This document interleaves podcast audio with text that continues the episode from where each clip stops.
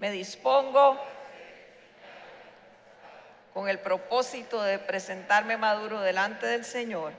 La gracia del Señor abre las puertas y el carácter. Bien, muy bien, así me gusta. Ok, todos sabemos que Dios es un Dios bueno, que Dios todo lo que hace lo hace bien. Donde nosotros salimos de San José y salimos a ver esa maravillosa naturaleza que tenemos, los tonos de verdes que me fascinan, que hay en la naturaleza, que dicen los expertos y los conocedores del espíritu y el alma, que solo ver verde ya es suficiente para que seamos renovados. Cuando vemos todas esas cosas, los ríos, el sonido del mar, el sonido del río, esas cosas maravillosas, no podemos dudar de que definitivamente detrás de eso hubo una mano que lo hacía perfecto. Cualquiera que sea la manera que usted cree que se creó el universo, si se cree que se formó en un día, en un mes, en un año, en seis días, en décadas, en eras, en lo que manera que usted crea que se creó el universo y todo lo que usted ve. Definitivamente detrás de eso hubo alguien que sabía crear, que pensaba, que mantenía todas las cosas funcionando en orden. Es impresionante lo que el universo es. Es impresionante lo que la creación es y eso solo puede tener atrás de ella un Dios como el nuestro, que todo lo hace perfecto. La tierra gira y el sol sale todos los días. Usted se ha puesto a pensar quién le da orden al sol de salir todos los días. Pues le quiero decir que esa orden se lo dio Dios hace cientos de miles de años y ese sol sigue obedeciendo porque el Dios que tenemos nosotros es un Dios de poder y de autoridad. Y el sol sabe que tiene que salir porque Dios así se lo dijo. Dios todo lo que hace lo hace perfecto. Jesús que es, un, que es Dios vino a la tierra y lo hizo todo perfecto también. Cumplió todas y cada una de las profecías que durante años de años de años se hizo de él muchas profecías, 600, 700, 400 años antes de que Jesús naciera, habían y cada una de esas profecías Jesús las cumplió. Jesús cuando estuvo en la tierra sanó a todos, sanó a enfermos, a endemoniados, a paralíticos, a ciegos, a cojos, resucitó muertos, todo lo hizo y lo hizo perfecto. Jesús nos regaló una salvación que es perfecta, usted y yo debemos estar seguros de que un día le veremos cara a cara, porque si Él lo dijo, que creyendo en Él, en su obra, en su muerte y resurrección, le veríamos, le vamos a ver, porque Él lo hizo perfecto. Y les quiero decir que Dios nos dio lo mejor que Él tenía, que se llama Jesús. Eso es lo mejor de Dios para cada uno de nosotros. Dios siendo Dios, Dios poderoso, eterno, glorioso, majestuoso, único en el mundo, nos entregó lo mejor que tenía. Dios siempre nos, ha dado lo mejor, Él no se ha guardado nada. Decidió amarnos y nos amará perfectamente y para siempre. Decidió ser nuestro papá y es nuestro papá y el mejor papá que nos podemos imaginar. Decidió salvarnos y estaremos con Él. Pero veamos lo que nos pasa a nosotros delante de ese Dios que ya ha dado lo mejor. Veamos cómo nos comportamos nosotros como humanidad delante de Dios, el que ha dado lo mejor y el que ha hecho todo perfecto por usted y por mí. Y vamos al pueblo de Israel y recordemos algunas historias del pueblo de Israel. Dios formó al pueblo de Israel de un hombre, no lo escogió entre los pueblos que habían, sino que decidió formarlo a través de un hombre. Y, desde ese momento empezó a cuidar de ese pueblo, lo guardó cuando hubo una hambruna y lo escondió en Egipto durante 400 años para que ahí pudieran crecer, desarrollarse, formarse, para que después pudieran salir de, de forma milagrosa durante 40 años los cubrió en el desierto, los atendió en el desierto, les complació hasta sus más antojos, los antojos más grandes que podían tener, los protegió, caminó con ellos. Pero eh, eh, Israel fue un pueblo absolutamente infiel. A pesar de que Dios estuvo con ellos, Israel fue un, un pueblo infiel, pero no es una característica solo de Israel. El ser humano, nosotros los seres humanos, tendemos a ser infieles. Todos y cada uno de nosotros tendemos a ser infieles. Desde el Edén, Adán y Eva caminaron con Dios, lo vieron, conversaban con Él, recibían instrucciones de Él, estuvieron con Él, lo veían cara a cara. Todas las tardes se paseaba por el Edén buscando a Adán y a Eva para conversar con ellos y Adán y Eva le fueron infieles. Precisamente hicieron lo que sabían que no debían hacer. En el libro de números 28 y 29, Dios detalla eh, un calendario minucioso de cada una de las fiestas que el pueblo de Israel debía de celebrar. Eran seis fiestas que el pueblo de Israel debía celebrar en un año. Y Dios en cada una de esas, de esas fiestas y en esos capítulos del libro de números se preocupa o se ocupa en detallar cada una de las cosas que debían suceder. Les dice el día que debe hacerse, cuántos días debe durar la fiesta, qué debían de comer, qué debían de sacrificar, eran animales o eran alimentos, etcétera, etcétera. Dios se preocupó, se ocupó en detallar lo que, les, lo que ellos debían hacer. Pero no solo con las fiestas. Dios fue un Dios de detalle. En el tiempo de Moisés diseñó el tabernáculo y dio medidas exactas, colores, diseños, tipos de materiales, tipos de telas. Absolutamente todo Dios fue definiendo lo que él quería que estuviera en el tabernáculo y posteriormente en el templo de Salomón. Pero a ver, ¿por qué creemos que Dios da tantos aspectos, tanto detalle, tanta especificación de lo que debe de saber el hombre? Porque Dios quiere que cada uno de nosotros le agrade en toda su manera de vivir. Dios quiere que usted y yo sepamos que le agrada a Él para agradarle de la manera que a Él le gusta. Nosotros no podemos agradar a Dios de la manera en que nosotros queramos. Nosotros debemos agradarle de la manera que a Él le gusta. Y no es una característica solo de Dios, es una característica de todos. ¿Verdad que a usted le gusta que le regalen algo que le gusta comer? ¿Verdad que a usted le gusta que le regalen algo, que le den unas flores, las mujeres y por qué no los hombres? Las flores son una belleza, de color y tipo de, flor que a usted le gusta. Claro que sí, porque yo voy a decir que me regalen algo, lo que quiera, cualquier cosa. Quiero preguntarles, a ver, señoras y señores, ¿quiénes de ustedes saben hacer sopa de mondongo? Amén, ok, ok. Lengua en salsa. Eso no me lo regalen, por favor. No, no pegaron. Si usted me la regala, yo la recibo, ¿verdad? Yo le doy las gracias, le doy un abrazo, pero esa lengua de mondongo pasará a formar parte del físico de don Alejandro Castro. Mío no. Porque no me gusta. Y así es Dios. A Dios hay cosas que le gustan y hay cosas que no. Y precisamente me toca a mí decirles que no me gusta el mondongo para que no me lo regalen. Y Alejandro atrás dice, no, que se lo regalen para que me lo coma yo. Porque la que le hacía mondongo y lengua en salsa era mi mamá. Y mi madre tiene 95 años y ya no quiere hacer mondongo. Entonces tiene mucho no comer. Esto es un comercial.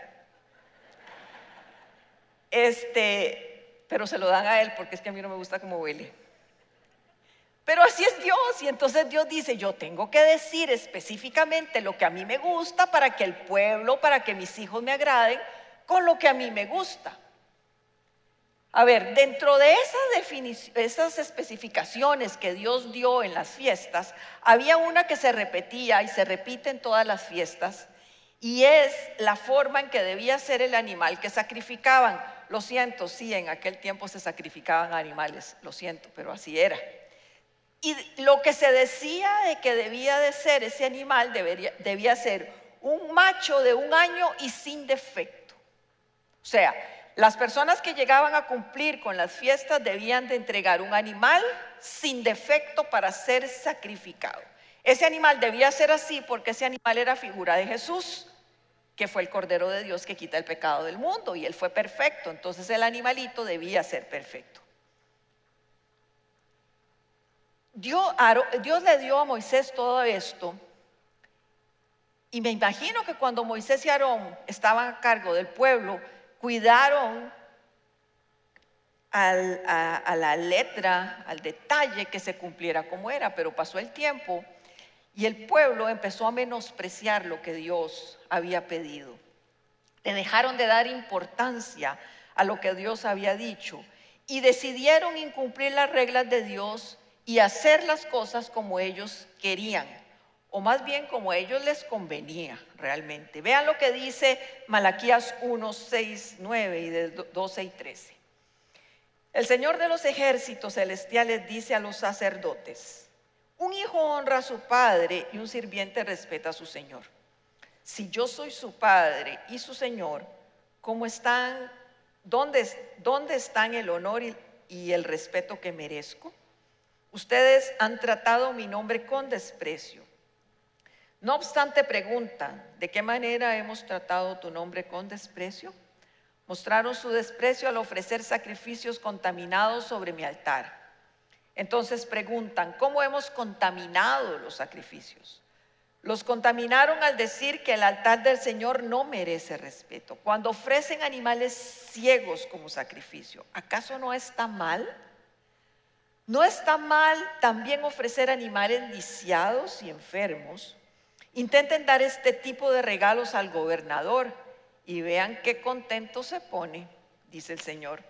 Adelante, supliquen a Dios que sea misericordioso con ustedes, pero cuando llevan esta clase de ofrendas a Él, ¿por qué debería de tratarlos bien? Pregunta el Señor. Ustedes en cambio deshonran mi nombre con sus acciones. Al traer alimentos despreciables declaran que no está mal deshonrar la mesa del Señor. Ustedes dicen, es demasiado difícil servir al Señor y consideran un fastidio mis mandamientos, dice el Señor. Imagínense, están presentando animales robados, lisiados y enfermos como ofrendas. ¿Debo aceptar esta ofrenda, esta clase de ofrenda de ustedes? Pregunta el Señor. ¿Qué estaba pasando? Ellos habían ignorado lo que Dios había dicho. Lo habían pasado por alto. Ellos lo sabían, por supuesto que lo sabían, ellos lo conocían.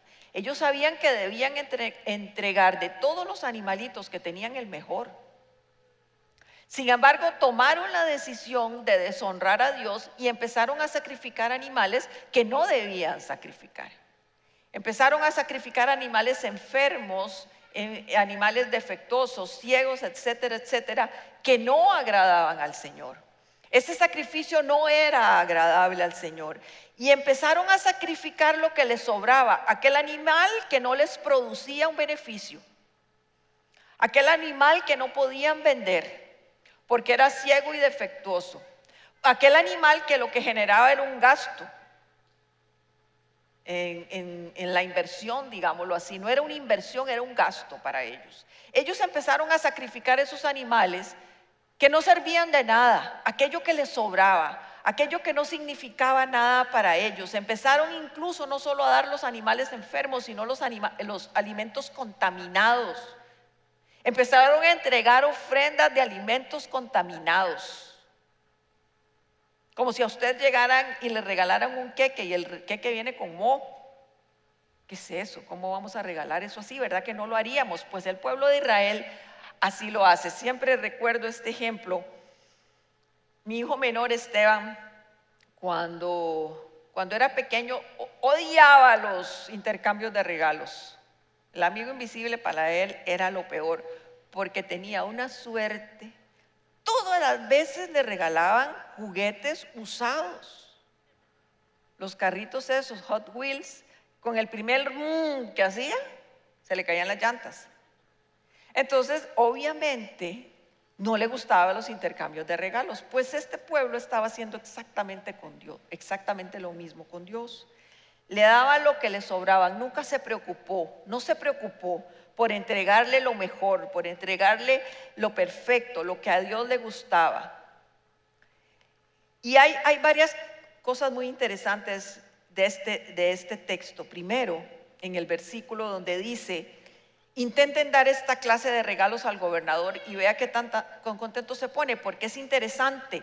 Nosotros sí tendemos a darle lo mejor a Dios cuando conocemos a la persona a la que se lo vamos, perdón, dar lo mejor que tenemos a una persona cuando tenemos la persona enfrente, como sabemos que es una persona importante, cuando sabemos que es una persona de influencia, cuando sabemos que es una persona que puede ayudarnos. Entonces yo doy lo mejor que tengo y le llevo un buen obsequio a las personas que para nosotros tienen valor.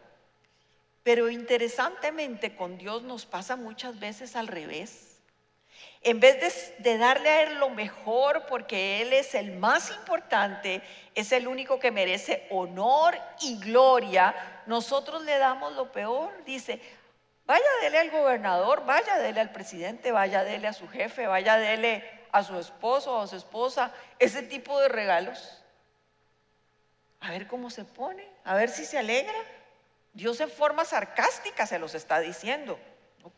Y hay otra parte que me gusta muchísimo, que es el versículo 9. Dice, adelante, adelante, supliquen a Dios que sea misericordioso con ustedes, pero cuando llegan esta clase de ofrendas a Él, ¿por qué debería de tratarlos bien? ¿Se dan cuenta la importancia? La importancia de nosotros dar lo mejor que tenemos a Dios, no lo que nos sobra. Y advierto, no estoy hablando de diezmo, no estoy hablando de dinero, no estoy hablando de ofrenda, lo repito, no estoy hablando de diezmo, no estoy hablando de ofrenda, no estoy hablando de dinero, estoy hablando de nosotros mismos, lo que hay en nuestro corazón. Este pueblo de Israel estaba siendo totalmente infiel, estaba dando lo que sobraba, lo que no tenía importancia, estaba dando de lo que no significaba nada para él. Pero Dios les había pedido que le entregaran el mejor animal y los mejores cereales y, el pueblo lo estaba ignorando. Veamos el caso de David. El caso de David es un poco o un tanto diferente. David era un hombre que amaba a Dios sobre todas las cosas, que conocía a Dios profundamente, que sabía lo que Dios le agradaba y lo que a Dios no le agradaba. No era perfecto, se equivocó, hizo muchas cosas que no le agradaban a Dios, pero su corazón, vuelvo a decir, su corazón era un corazón que amaba a Dios y en cuanto él veía que estaba haciendo lo incorrecto, lo que Dios no lo había llamado a hacer, él inmediatamente se arrepentía y volvía a hacer lo que lo que debía hacer. En Primera de Crónicas 18 del 9 al 11 dice, y oyendo Toi, rey de Hamad, que David había deshecho todo el ejército de Ser, rey de Soba, envió a Doram su hijo al rey para saludarle y bendecirle por haber peleado contra Ser y haberle vencido, porque Toi tenía guerra contra Ser. Entonces este rey Toi le envía toda clase de utensilios de oro, de plata y de bronce, los cuales el rey David dedicó al Señor con la plata y el oro que había ganado en otras guerras. Yo quiero que observen el corazón de David. Este rey Toy le manda oro, plata y bronce. ¿A quién dice la palabra? A David, en agradecimiento por él haber vencido a este rey. El regalo era para David, pero David dijo, oro, plata y bronce. Esto es lo más valioso que yo puedo recibir. Lo, que, lo más valioso que yo puedo recibir no es para mí, es para Dios. Ese era David. Y entonces uno ve la vida de David, una vida totalmente bendecida y con la presencia de Dios constantemente. Dios, David nunca se dejó lo mejor. David siempre le entregó lo mejor a Dios.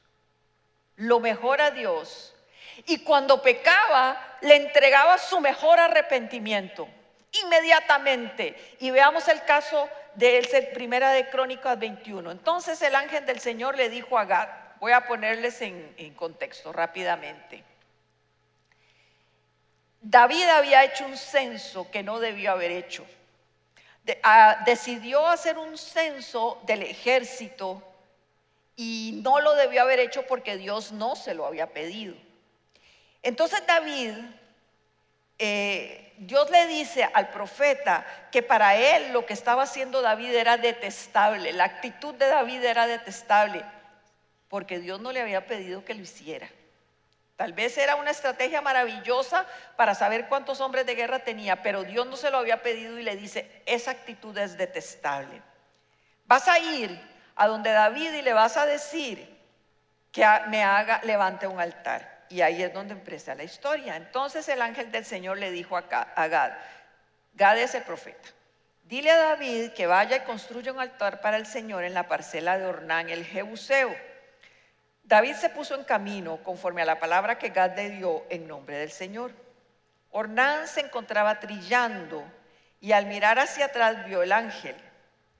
Los cuatro hijos que estaban con él corrieron a esconderse. Al ver Ornán que David se acercaba a su parcela, salió a recibirlo y se postró delante de él. David le dijo, véndeme una parte de esta parcela para construirle un altar al Señor, a fin de que se detenga la plaga que está afligiendo al pueblo. Véndela, véndemela por su precio, por su verdadero precio. Ornal le contestó a David, su majestad, yo se la regalo, para que haga usted con ella lo que mejor le parezca. Yo mismo le daré los bueyes para el holocausto, los trillos para la leña, el trigo para la ofrenda de cereal, todo se lo regalo. Pero David, el rey, pero el rey David le respondió a Ornán, eso no puede ser. No tomaré lo que es tuyo para dárselo al Señor, ni le ofreceré un holocausto que nada me cueste. Te lo compraré todo por su verdadero precio. Ese era David. Dios manda a David a construir un altar. Dios nos ha mandado a nosotros hacer cosas, hacer algo. Pero yo quiero que observen la actitud de David. Dios le dice, construyeme un altar para que quite la plaga que hay sobre el pueblo a raíz de la metida de pata que se había hecho, que había cometido David con, la, con el censo. ofréceme, levántame un altar y ofréceme sacrificio. Cuando David llega, tenía que comprar, bueno, a ver, no le dice cómo le ofrece, solo le dice dónde debe ofrecer el sacrificio y levantar el altar. David llega al lugar y le dice al dueño del terreno, véndemelo. Obviamente el dueño del terreno era el rey, ¿cómo se lo iba a vender? Por más necesidad que tuviera, era el rey, tenía que quedar bien con él. Y le dice, te lo regalo, te doy los bueyes, te doy la leña, te doy el cereal, te doy absolutamente todo para que hagas la ofrenda que Dios te ha pedido. Pero Dios no le había pedido la ofrenda a Ornán. Dios se la había pedido a David. Y David pudo haber pensado, qué bendición. Esto que el Señor me pidió que yo hiciera va a bendecititico, porque todo me lo están regalando. La mano del Señor conmigo definitivamente estoy haciendo estoy siendo obediente con él y él me está proveyendo lo que yo necesito. Ese no era el corazón de David.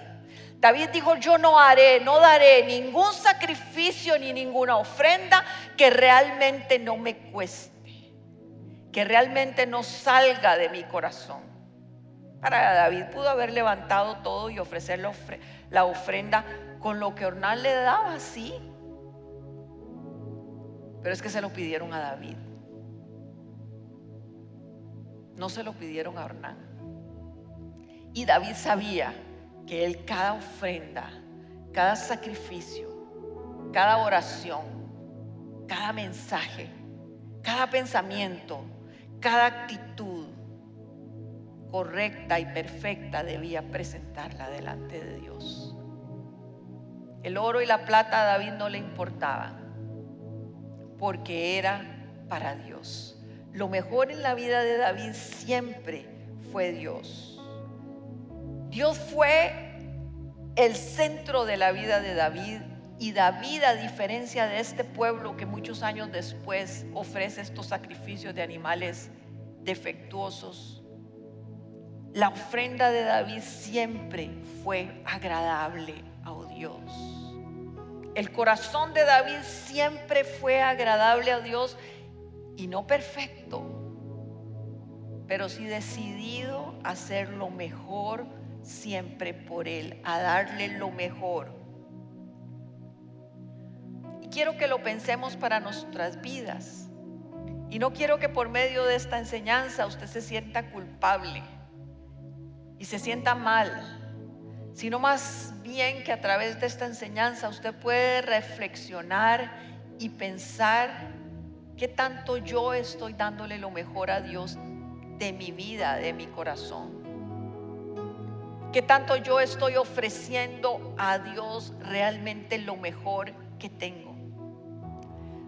Todos nosotros, absolutamente todos, todos, todos, todos hemos fallado a Dios en esto.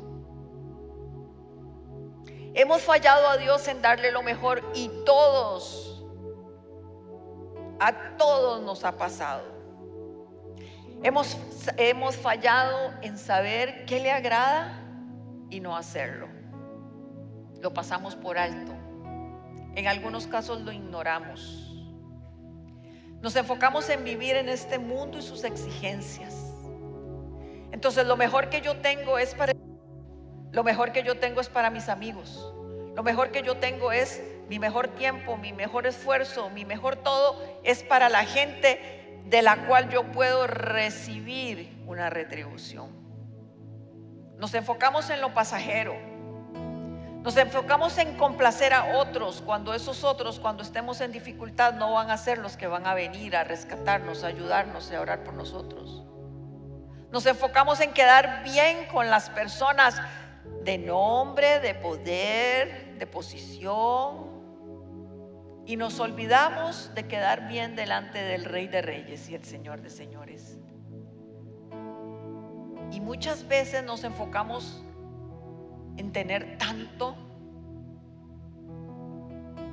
en tener tanto, empeñando nuestros principios, nuestros valores, nuestra fe en Dios, empeñando nuestra santidad ¿Qué es lo que Dios más le agrada? Empeñando la fe que tenemos y que semana tras semana, día tras día, buscamos que vaya en aumento y ojalá sea así. Porque nos interesa quedar bien delante de lo que vemos, delante de lo que creemos que es realmente importante. Pero quiero decirle que usted no va a estar aquí por siempre. Sus años aquí son cortos, pocos. Y realmente lo que interesa es hacer a lo, que el Señor le agrada. Mateo 6 dice, no acumulen para sí tesoros en la tierra, donde la polilla y el óxido destruyen y donde los ladrones se meten a robar más bien acumulen para sí tesoros en el cielo, donde ni la polilla ni el óxido carcomen, ni los ladrones se meten a robar. Porque donde esté tu tesoro, allí estará tu corazón. En resumen y en palabras ticas, lo que este pasaje está diciendo es, hagan puntos en el cielo, abonen a la cuenta del cielo porque todo lo que usted y yo abonemos a esa cuenta dará retribución. Mientras todo lo que usted abone a la cuenta de la tierra, de los deseos, de los anhelos, de complacer a la gente, de quedar bien con las personas, todo eso se va a podrir, va a desaparecer. ¿Qué ocupa nuestro corazón? ¿Qué pensamiento es el primero suyo en la mañana? ¿Qué pensamiento es el último cuando usted se va a acostar? Ponemos en nuestro corazón cosas pasajeras, poniendo en riesgo su relación con Dios. Le puedo asegurar que si usted está enfocado en hacer dinero, en prosperar, en levantarse cada día más, para tener más, para tener más, usted está haciendo lo que no le agrada a Dios. Está bueno querer tener y prosperar, está bueno hacer cosas para superarse, estudiar en la universidad, tener una carrera, trabajar, pero que su corazón no esté ahí, que su corazón esté en agradar a Dios, en darle lo mejor a Dios. Yo me acuerdo cuando yo hice mi tesis, yo la hice con dos compañeros. Y cuando hicimos la dedicación, yo dije, en esa tesis, el primero honrado tiene que ser Dios y ellos no, ¿cómo se te ocurre? El esfuerzo que nosotros hemos hecho, y yo dije, si yo no honro a Dios ahí en mi tesis, no va a tener valor todo lo que hice. Fue todo un trabajo que tuve que hacer con ellos, pero en mi tesis dice, el honor y la gloria sea para el Señor porque era lo mejor que había hecho, era lo que hice para ser ingeniero, eso era lo que yo entregaba a Dios. Pequeños detalles como ese deben honrar a Dios. Cuando el Señor te conteste tu petición, no pienses que la que llegó la respuesta a través de un médico, de una medicina, de un procedimiento de tus capacidades intelectuales. Siempre todo viene de, Dios y debemos darle el honor y la gloria. En algunas casas cumplimos con Dios, sí, yo no les voy a decir que estamos haciendo todo mal jamás. En unas cosas cumplimos con Dios, pero a veces esas cosas de cumplir se vuelve una excusa. Bueno, yo ya cumplí, yo ya lo di, si usted está cumpliendo con Dios con esa actitud, mejor no lo haga. Si usted está dando la ofrenda y el diezmo furioso, porque tiene que darla o furiosa, esta plata yo la voy a necesitar, es lo que me hace falta para cumplir con tal y tal cosa, el diezmo y la ofrenda. Estos eh, cristianos que solo eso se dedican a pedir plata, que lleguen, todo eso lo sabemos. Exacto. Ay.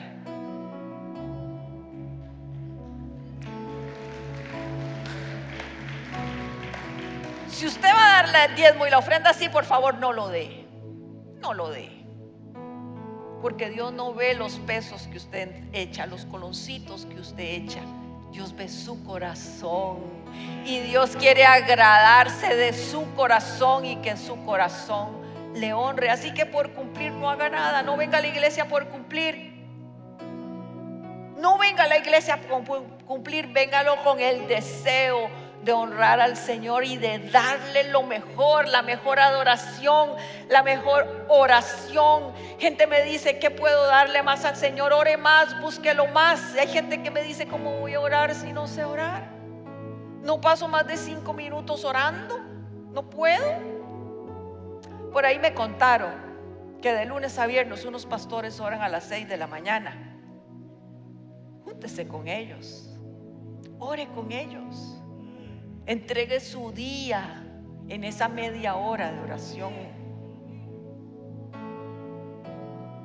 Es fácil. Y no es solo con los pastores.